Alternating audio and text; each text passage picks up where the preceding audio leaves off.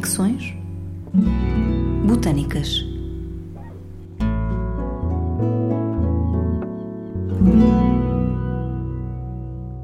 Hoje damos a conhecer uma carta ficcionada a partir de elementos históricos e botânicos encontrados no herbário do Museu de História Natural e da Ciência da Universidade do Porto.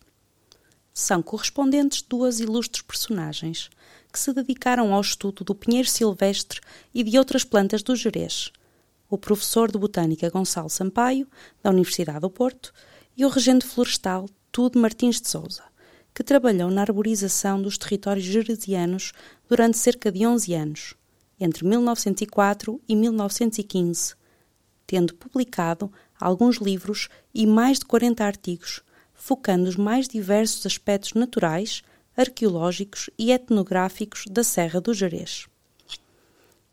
Eu sou a Cristiana Vieira, curadora desta coleção de herbário, e com o meu colega geógrafo e botânico Manuel Miranda Fernandes, escrevemos uma carta que poderia ter sido redigida após a terceira Conferência Florestal do Jerez, realizada em 1916, em que Tudo de Souza, já depois de ter sido afastado da Serra para ir dirigir um estabelecimento correcional em Sintra, relata as diligências efetuadas em colaboração com Gonçalo Sampaio para tentar resolver o mistério do Pinus silvestris no Jerez.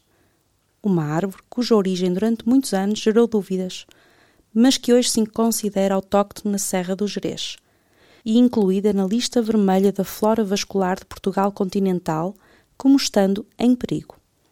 Ao mesmo tempo, Tudo Souza, apoiado nas ideias de Gonçalo Sampaio, começa a traçar um plano de promoção do Jerez a Parque Nacional, baseando-se no critério da flora única que este território ainda hoje salvaguarda. No momento em que se celebram os 50 anos de criação do primeiro e único Parque Nacional Português, estabelecido em 11 de outubro de 1970, escrevemos esta carta para celebrar um parque que pretende valorizar o ser humano e os recursos naturais existentes num mesmo espaço, mesmo que tal nem sempre seja uma tarefa fácil. Acompanhe-nos neste momento que existiu, pelo menos na nossa imaginação.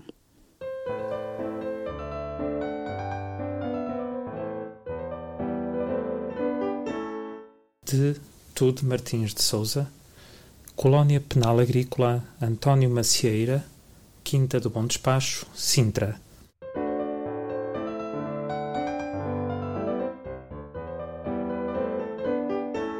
Para Gonçalo Sampaio, Universidade do Porto, Porto.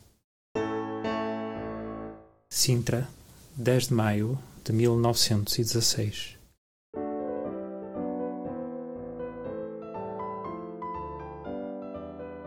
Meu prezado amigo, poucos dias passaram desde o término da terceira Conferência Florestal no Jerez e ainda ecoam os comentários ao trabalho que apresentei sobre o Pinheiro Silvestre do Jerez. Muito e muito obrigado por todos os seus esclarecimentos que permitiram que a minha apresentação fosse ainda mais clara e abrangente desta problemática apenas aparentemente simples o tema recebeu a maior atenção e acendeu algumas das conversas mais participadas por todos, tanto silvicultores como regentes florestais em serviço nas serras.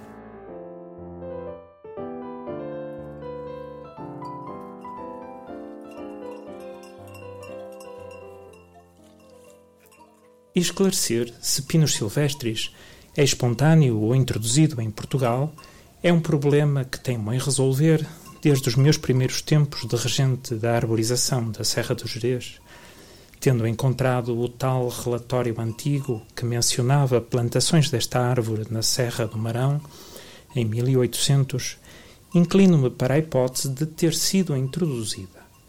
Se esta experiência de plantações com semente mandada vir do norte pelo ministro Rodrigo de Sousa Coutinho tiver chegado ao Jerez, Pode muito bem ser que os exemplares mais antigos da Serra sejam sobrevivências desses tempos. Durante anos, ordenei a colheita de pinhas e sementes provenientes dos pinheiros silvestres, originários das ravinas de Ceia e Cabril, e promovi plantações modernas com esta questão por esclarecer. Não há dúvida de que o pinheiro silvestre continuará a ser um interessante problema de investigação florestal. Nessa ideia, pedi agora a um amigo meu, espanhol, para me enviar ramos e pinhas dos pinheiros a que ele chama de silvestres na Galiza. Mal ele nos mande, remeto-os para o herbário da sua universidade para que os junte aos que me mostrou e para confirmar a existência desta essência do lado galego do Jerez. Agradeço todos os elementos que possa ir coligindo sobre esta matéria, pois agora, como diretor de um estabelecimento correcional, tenho ainda menos vagar do que na Serra, mas mal tenho a oportunidade, remeter-me-ei a deixar escritas todas as nossas tentativas de esclarecer este mistério.